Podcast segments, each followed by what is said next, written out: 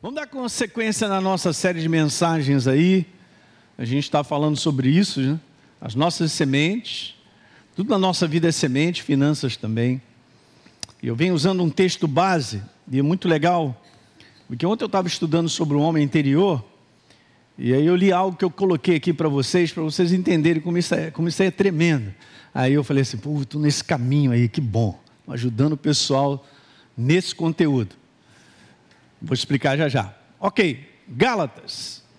Não se engane ali, que você semear, você vai plantar, você vai colher. então, isso aí é, é, o que Deus estabeleceu, não tenha dúvida. É o Espírito Santo falando para nós, e nós sabemos. E nós podemos fazer dois tipos de semeadura, na carne ou no espírito. Já expliquei sobre isso. Na carne é segundo o que o homem acha, pensa, sei lá. Não, não tem nada a ver. Mas do espírito é debaixo da inspiração dele através da palavra. Aí sim a gente colhe os resultados que nós desejamos. Sempre insistindo em te dizer que resultados do céu não caem, não chegam na nossa vida só porque a gente deseja. Eu volto a tocar nesse ponto. Por quê? Porque eu converso com pessoas, gente. A questão não é só desejo, a questão é entrar no sistema. Vou repetir para quem está dormindo, ninguém dá amém, aleluia, Jesus. É, é entrar no sistema. Você não pode eh, trabalhar num sistema que não tem no computador. Você está tá lá dentro instalado ou não? Tá, então você pode trabalhar. É assim, o reino de Deus é um sistema, através da sua palavra, ele nos ensina em todas as áreas qual o sistema. Quem colabora e coopera vê resultados. Então, e Deus ainda fala assim para mim ali, você não deve cansar não, cara. Continua fazendo o que você tem que fazer, o que é correto. E olha só, ainda diz assim, porque no tempo certo você vai colher, está escrito, é talvez. Eu gosto disso. Pastor, leva anos. Pode levar anos, cara, mas está escrito, a gente vai colher. Não é não? Se eu não desistir, eu não desanimar, eu não largar. Esse é o segredo. Então, ontem eu estava dando uma estudada, eu vou botar essa frase aqui para você nessa manhã, que eu achei muito legal, me abençoou, só confirmou aquilo que eu faço sempre que eu entendo que a gente precisa disso. Olha só, essa é uma frase de um homem de Deus chamado Watchman Nee. Nos dias de hoje, eu não sei se tem sido muito divulgado mais, uh, mas esse, só para te contar a vida desse homem, ele era um chinês. Ele nasceu ali por volta de, mil, uh, de 1902, por aí. E ele faleceu uh, em 1972, então praticamente com quase 70 anos. Mas ele ficou preso na China durante 20 anos, de 1952 a 72, ele ficou preso. E foi justamente na prisão que ele teve experiências tremendas com Deus. E ele começou a escrever várias coisas que Deus foi ensinando para ele. E isso espalhou no mundo inteiro, gente. No século passado, né, era muito divulgado os livros dele, os escritos dele. Eu tenho vários deles. Então, muito legal que ele falou isso aí, ó. Ó que bacana. Ele disse assim: devido à extrema importância de algumas verdades, ele estava falando sobre o conteúdo de Deus, tá? A verdade é o conteúdo de Deus. Somente pela repetição se retém a verdade, e só pela revisão se consegue aprendê-las.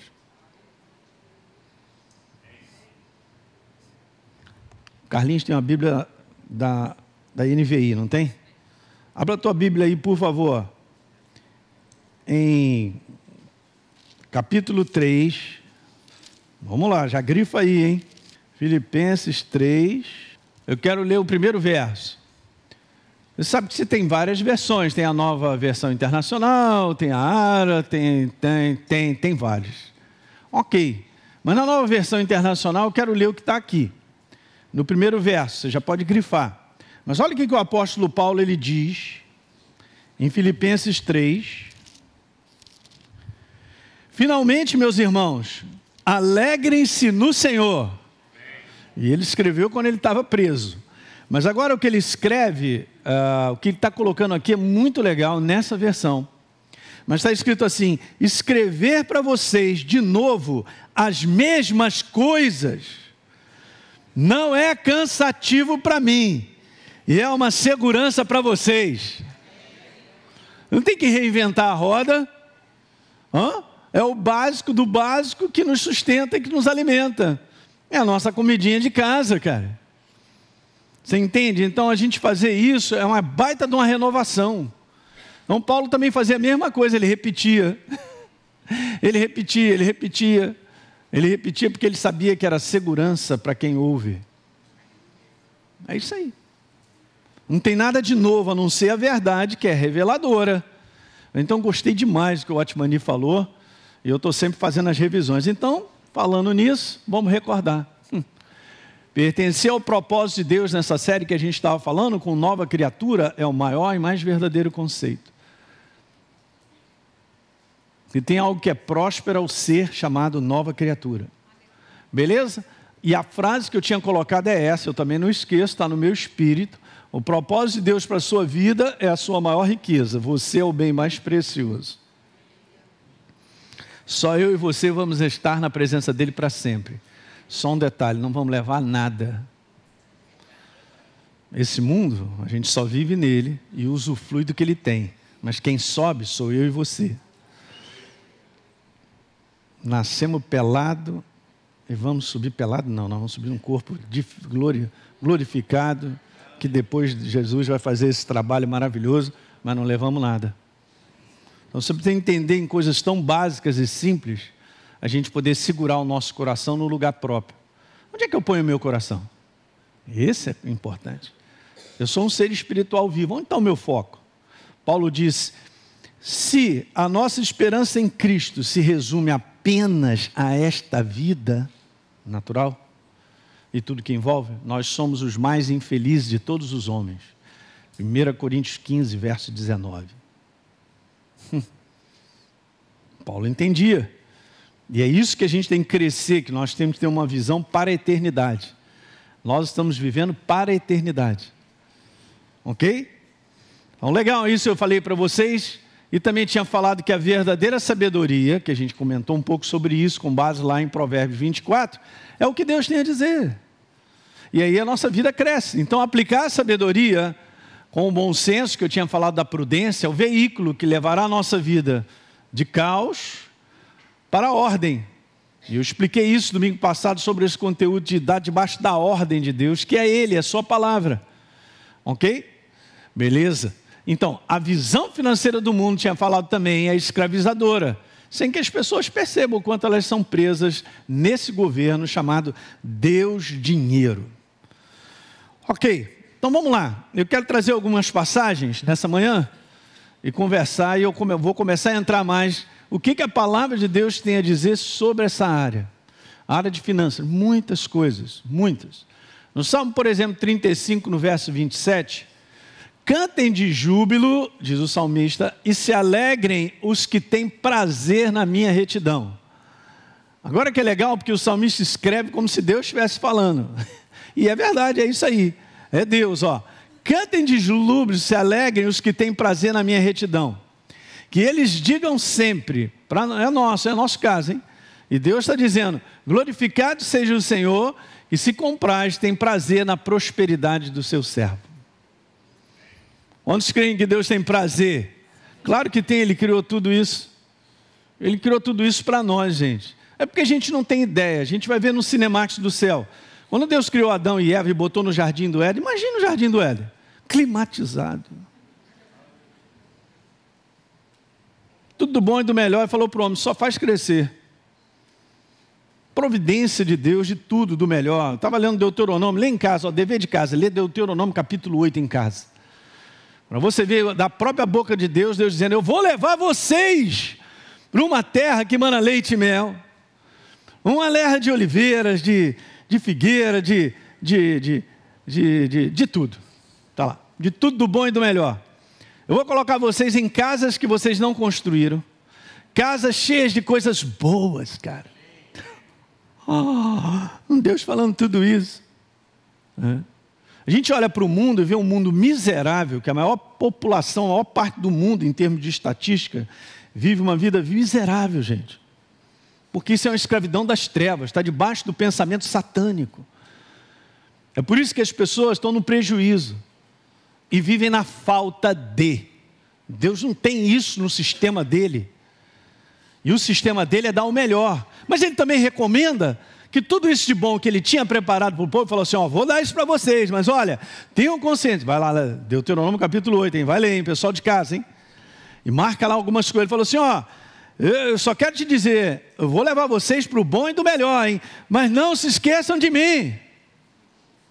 Porque sou eu em que dou capacidade para vocês adquirirem riqueza, vocês crescerem, serem abençoados. É como se ele dissesse: sou eu que abro as portas de oportunidades e situações para fazer milagre, fazer de vocês crescerem. Ele fala isso, gente, não é novo. Então, desde aquela época, Deus já sabia do problema do coração do ser humano em ficar preso às coisas. Mas ele também não deixa de dizer que ele quer o melhor para mim e para você. A pergunta é: eu estou preparado para viver com o melhor? Não responde rápido.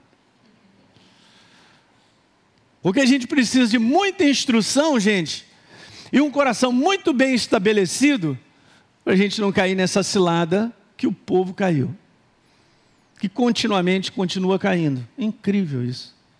Se você ler, por exemplo, anote aí para você ler em casa, grifa, Isaías, pode abrir, Isaías capítulo 1, verso número 19. Se quiserdes e me ouvirdes, comereis o pior da terra. Pescoço de galinha, pé de galinha. Pastor, ele está falando assim, porque o pessoal gosta de comer isso. Pois é, quem gosta, gosta, meu irmão. É um filé mignon na minha frente, um, um pescoço de galinha, vou te falar, hein, cara. Daí os preços, né? Esse aqui é bem mais caro, esse aqui é bem.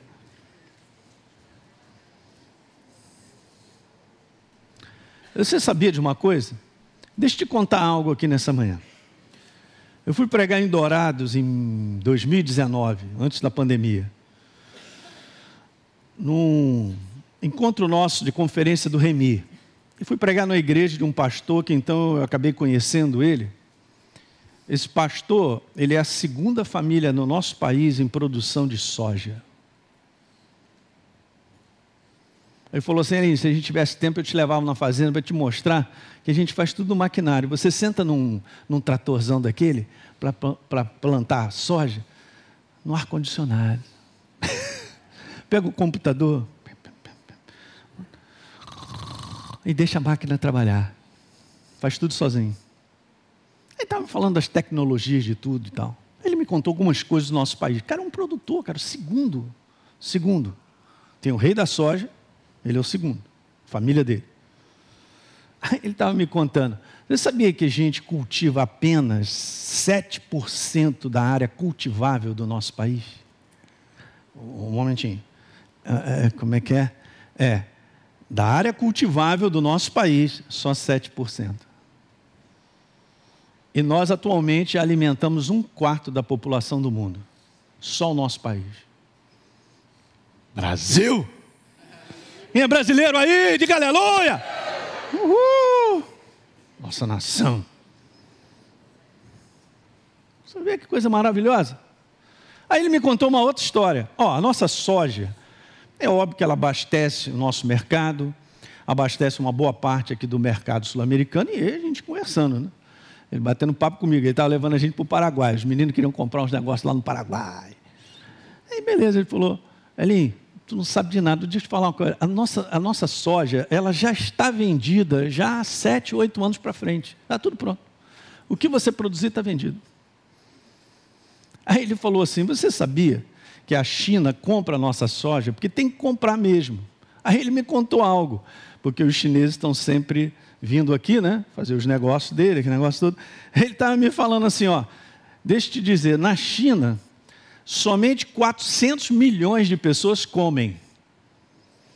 falei, como é que você está me falando que só 400 comem? Aí você imagina o que, que os outros então comem, né? Quem come mesmo são 400 milhões. Isso ele me falou. Aí ele disse assim: se mais 400 milhões comerem, não tem comida no planeta para sustentar.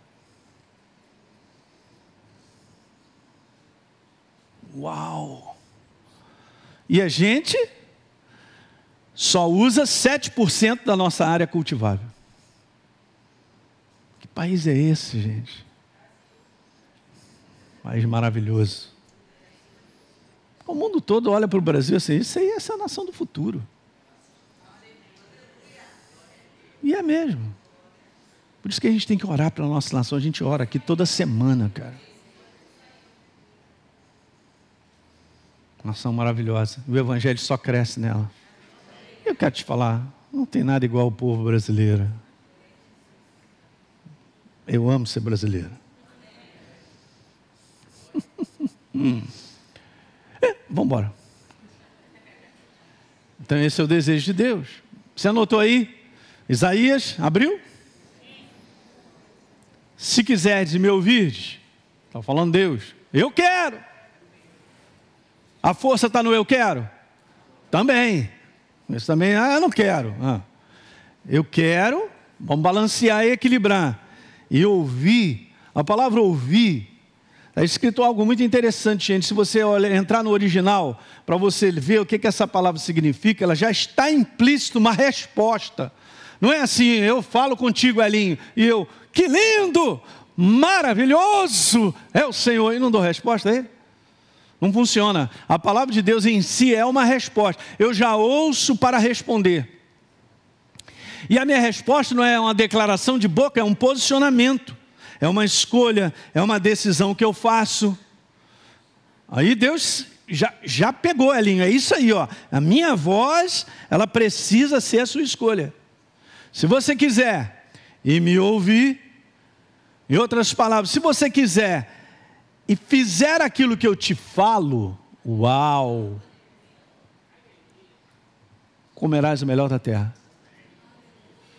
Então daí a gente tem que pensar muitas coisas, por que, que não, não há progresso nessa área, gente? Não, mas que o mundo está difícil, está acontecendo isso, aquilo outro, será mesmo? Se eu sou financiado e você também pelo reino de Deus, e a sua palavra não mente, ele diz que comerás, é porque comerá, tem alguma coisa, cara. Então tem várias coisas que precisam ser quebradas. Uma delas é uma mentalidade de miséria, de fracasso, de prejuízo que tem nesse mundo, que tenta contaminar a nossa mente para dizer eu sou o próximo na fila. Estou fora.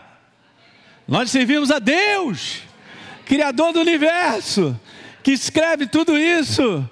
Que Ele é, Ele não escreve, Ele é isso, Ele é a verdade. Então, o nosso ajuste de coração, de imagem sobre o que Deus tem a falar, precisa ser grande. Eu preciso aprender para eu ver resultados na prática, gente, da gente ser abençoado. Mas, pastor, peraí, de onde vai vir? Esse é o nosso problema.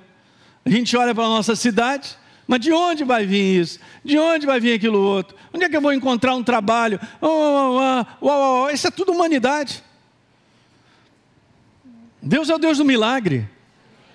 Eu li aqui com vocês no último domingo que Deus falou para Pedro assim: não pegou nada. Vai lá, volta de novo. Ah, aqui está de brincadeira, pescar de novo essa hora, você não entende nada. Tem que pescar de madrugada, ali no, no início da manhã. Aí que os peixes vão lá, estão acordando, aí sobe e tal. Vai lá. Uma outra ocasião bem legal, Jesus está na praia, vê os discípulos. Aí, vocês têm algum peixe aí para a gente botar aqui na brasa? Uh -uh. Então tá. Faz o seguinte. isso aqui é demais, me deixa doidinho, cara. Eu fico meditando em pequenas coisas que me abençoam muito, mas muito, gente, mas muito. Jesus fala assim: lança a rede. Não, pastor, ele não fala lança rede, ele lança a rede do lado direito. Direção, voz, direção. A mente, Qualquer lado funciona. De repente, se jogasse o lado esquerdo, não pegava nada. Cada vez mais eu estou consciente, gente, que é assim que funciona. Porque eu vejo resultados na minha vida. Tão legal, cara. É assim, direita. Então, pegaram 153 grandes peixes. Sabia? E a Bíblia ainda relata a quantidade. Mas tu imagina? Isso tudo para fazer um churrasco.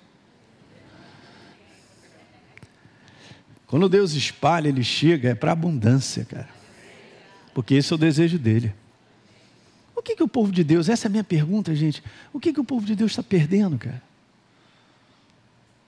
Está perdendo a falta de consciência e entendimento da verdade. Eu vou te falar o que, que ele perde. Ele perde pensando assim: eu não, quem manda no meu dinheiro sou eu. estou sendo firme nessa manhã. Sou eu que ganho, sou eu que trabalho, eu faço com ele o que eu quero. Beleza, continua nessa mentalidade. E vai estar sempre no prejuízo.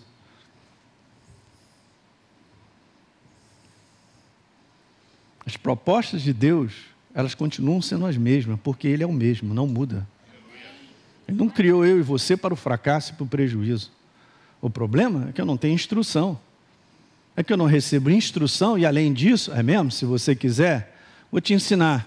Mas se você não me ouvir, nada acontece. E toda vez que eu recebo instrução e entendimento da verdade, vai exigir de mim um posicionamento chamado fé. Porque não vai sair com base na cabeça. Vai sair com base no espírito, que vai mexer comigo e contigo, desafiando. Vamos ver se esse negócio funciona mesmo. Dízimo, oferta. Provai-me nisso. Se eu não abrir as janelas do céu e derramar a bênção sem medida. Quem está falando é ele, não é pastor? Eu entendo, gente, que as pessoas podem usar esse conteúdo para falar de maneira indevida, imprópria, para manipular pessoas, para extrair pessoas. Mas não deixa de ser um assunto do coração de Deus para comigo e contigo. Ele quer o melhor para você. Você é filho dele, para mim também. Daí a gente também qualificar o melhor, a gente apuxa para a vala, vai para o outro lado. Como se fosse o melhor para mim. É ir lá no extremo de uma riqueza que prende as pessoas, porque Jesus falou: dificilmente um rico entrará no reino dos céus. É, mas o que, que é isso e tal? Então, nessa série a gente vai falar sobre as coisas equilibradas. Mas Ele é o meu pastor e Ele não me faltará. Se eu entendo o sistema, colaboro com o sistema, com base nesse sistema eu ouço e respondo, então você verá milagre em cima de milagre. Algo está sendo construído. E fora isso, gente, em Deuteronômio capítulo 8, que eu falei para você ler em casa, tem vários aspectos lá para você ler. Um deles é, é que Deus diz assim: Eu botei vocês aqui nesse deserto, e olha um detalhe que eu quero falar, aleluia, ô oh, Jesus, você, oh, obrigado. Ó, botou no deserto. Você sabe que o povo de Deus às vezes fala assim, Pastor Hélio, eu estou no deserto, como se dissesse para mim, estou lascado, está me faltando tudo, está feia a coisa para o meu lado e tal. Falei, vamos, vamos lá, com essa definição de deserto é isso aí, porque quando Deus pôs o povo dele e guiou ele no deserto, nada faltou. As vestes não se desgastaram, está tudo escrito lá. As sandálias também não. Os pés não incharam, saúde em abundância. Uhum, de noite, naquele frio do deserto, tinha aquela coluna de fogo para dar aquele calor. Então, no sol escaldante, tinha uma nuvem que estava sempre segurando, viajando e tal, beleza? Aí o maná todo dia. O maná todo dia. Manteve o povo de Deus 40 anos. Mas Deus coloca assim lá: eu botei vocês aí para provar o que tinha no coração de vocês.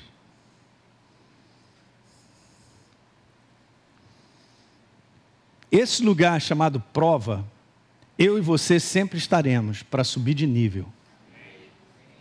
Você e eu só subimos de nível se passarmos pela prova. Pastor Hélio, e se eu não passar pela prova? Volta a fazer o primeiro ano novamente. Nunca passa de ano. Na minha época, quando eu entrei na faculdade, tinha uma galera lá que gostava de jogar vôlei, a gente jogava também e tal, estava no último ano, né? Então quem entra no primeiro ano, olha aqueles caras, pô, os caras estão no último ano, né? Já sabem pra caramba e tal. E depois a gente começou a ver, e os caras já estavam na faculdade há 10 anos. Esses caras que nunca formam, né? Eu me formei e os caras continuaram lá no quinto ano.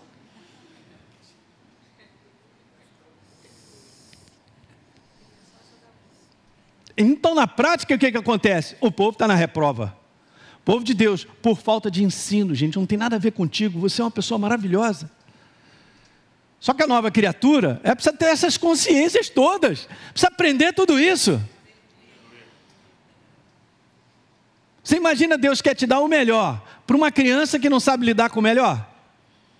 Eu acredito hoje que Deus só não enriquece mais o seu povo, porque o povo vai pegar o que tem, bota para dentro, vai se achar e vai esquecer ele. Porque fizeram isso. Como ele não quer te perder, ele quer que você entre pelas portas. Ele sabe te segurar, a mim e você. Mas é uma questão de prova.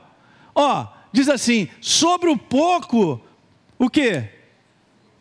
Serei provado. Para botar onde? No muito, está escrito isso. Mas se no pouco eu sou provado e eu, eu não me entrego a Deus no sistema que Ele tem, como é que Ele vai me colocar no mundo? Fala para mim.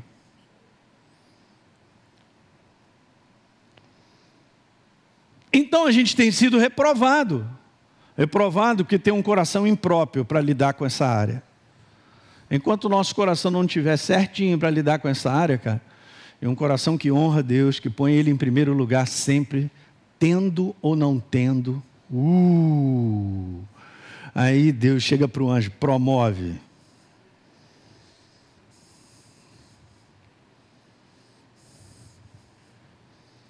Aí os caras no mundo deitam de braçada numa riqueza Claro, o inferno sabe que se colocar aquilo ali, aquilo vai virar o Deus deles. E Jesus foi sério. Nós vamos falar sobre isso. Você não pode servir a dois senhores. Só tem dois, ele falou. Você vê, a gente precisa disso. Ser ensinado a separar coisas. Aprender com o coração. Porque eu, eu e você vamos estar na prova. Ele falou: botei vocês aí no deserto para provar o que tinha no coração de vocês.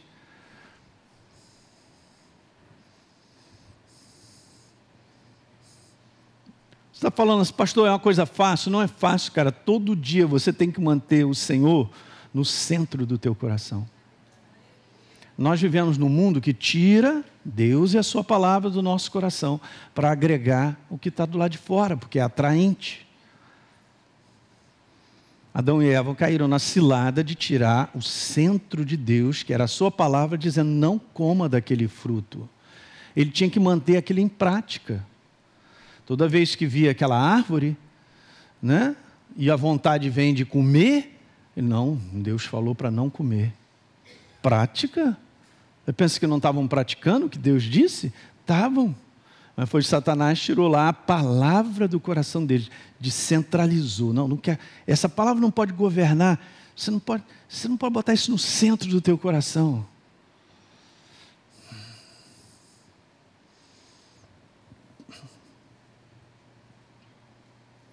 E como nós estamos vivendo um mundo onde as pessoas estão mais apegadas a coisas, a riqueza, não sei o que as pessoas estão apegadas como se fosse a, a segurança. E a gente vai ver, não tem segurança nenhuma nisso. É uma grande cilada. Ontem eu estava pensando sobre isso, a maior segurança que a gente tem é Ele. Ele está aqui. Incrível que eu e você podemos passar situações tão difíceis e Ele sentado num trono não está nem suando. Só olhando o momento certo para segurar, fazer um milagre, cuidar, cuidando, cuidando. Miraculosamente a gente fala assim: não sei como eu vivi dez anos da minha vida, também não sei. Porque se botar no papel, não vai encaixar. E não encaixa. e a gente não reconhece esse sobrenatural? Hã? Sério. O tempo todo ali assistindo. Pá, pá, pá, pá, pá, pá, pá, pá, pá. É uma prova. A maior prova é quem é o centro do nosso coração. Essa é a prova. Guarda isso nessa manhã. Não é em si o que eu ouço, o que eu vejo, ah, o que eu li, ou eu estou na igreja, eu continuo entendendo quem é que está no centro do meu coração. E preciso mantê-lo. Não, Senhor, Jesus é meu Senhor e Salvador. Talvez seja só Salvador. Porque é o senhorio que precisa governar. E nós escolhemos pelo senhorio, todo dia. Vou repetir, todo dia. Todo dia. Todo dia. Acaba sendo uma prática, uma prática dele. Então, essa é uma verdade. Acabamos de ler duas aí, estou comentando. Agora veja que legal. É isso o desejo de Deus. Quero, quero te abençoar muito. É mesmo? Beleza, agora veja, Salmo 62, verso 10. É ele falando para mim, na segunda parte. Elinho, se você prospera, se a riqueza de vocês aumenta,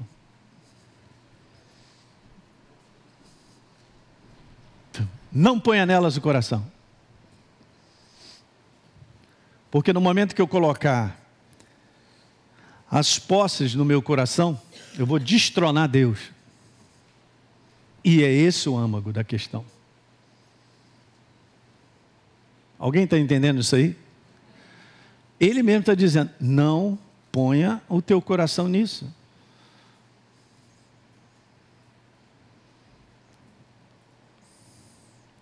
Então, da mesma maneira, eu estou terminando. Da mesma maneira que a Bíblia declara no Salmo 35, naquilo que acabamos de ler, que Deus tem prazer no nosso crescimento, na nossa prosperidade, ele também declara: opa, cuidado, hein?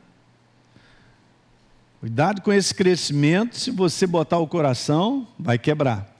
É isso aí. Então o que, que Deus está dizendo? Eu desejo. Ah, essa é numa outra versão, gostei também. Está escrito assim: se as suas riquezas aumentam, não façam delas o centro da sua vida. Olha que legal.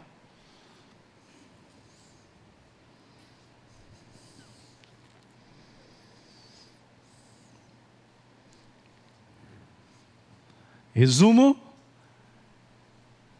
é isso aí, ó. Botei na pessoa de Deus falando para mim e para você. Eu desejo que você seja próspero, mas você não pode deixar o seu coração ser tomado ou dominado pela prosperidade. Por isso que tem a prova. Aí você vê, né, como é que são as coisas, né? Deus provou Abraão, cara. Eu vou te abençoar, vou fazer isso, aquilo outro, vou te dar um filho e tal, anos esperando aquele filho. Em Gênesis 22, Deus fala: "Me dá o seu filho". E que é isso?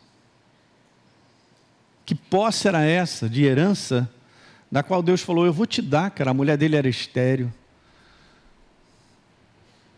Me dá ele. O que, que Deus estava provando a Abraão? Estava provando o coração dele. Se Deus continuava em primeiro lugar, ou no centro do coração dele. E a gente não vê Abraão brigando, discutindo, preparou o sacrifício para levar Isaac naquele monte.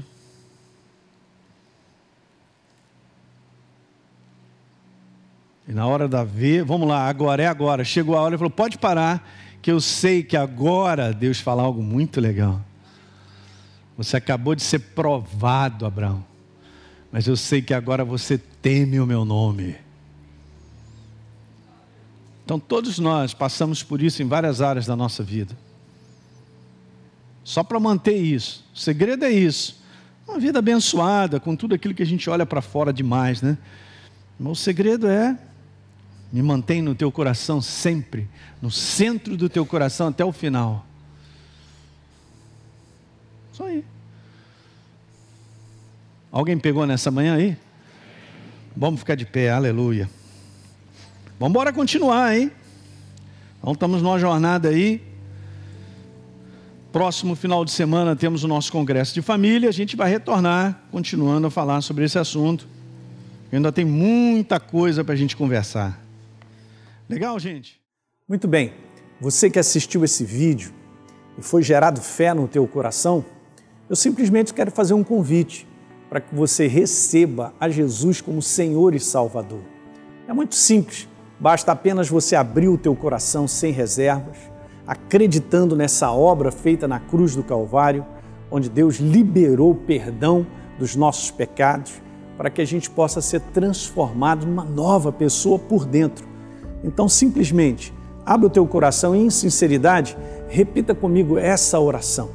Diga assim comigo: Senhor, eu entrego a minha vida em tuas mãos nesse exato momento.